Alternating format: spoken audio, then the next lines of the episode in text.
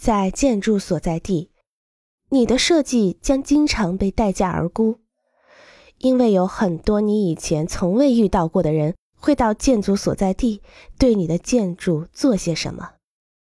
挖掘工、结构建造者、钢筋工、木匠、泥瓦匠、水管工、电工、油漆匠、木工、检查员会突然来到建筑地点。除了一套方案，他们不需要任何指导。在这套方案中有他们对于材料、劳工费、管理费和利润的估计，以及从你口中得到的一些话语。方案、材料和方法的书面说明，合同是对你希望如何修建建筑物以及如何支付费用的指导。建筑师就像一个老师。建筑师的构图试图告诉建造者如何建造某一具体的建筑物。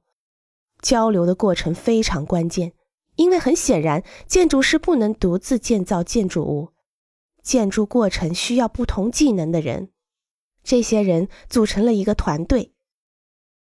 一个经典的例子，梭罗的小屋是个值得思考的例外。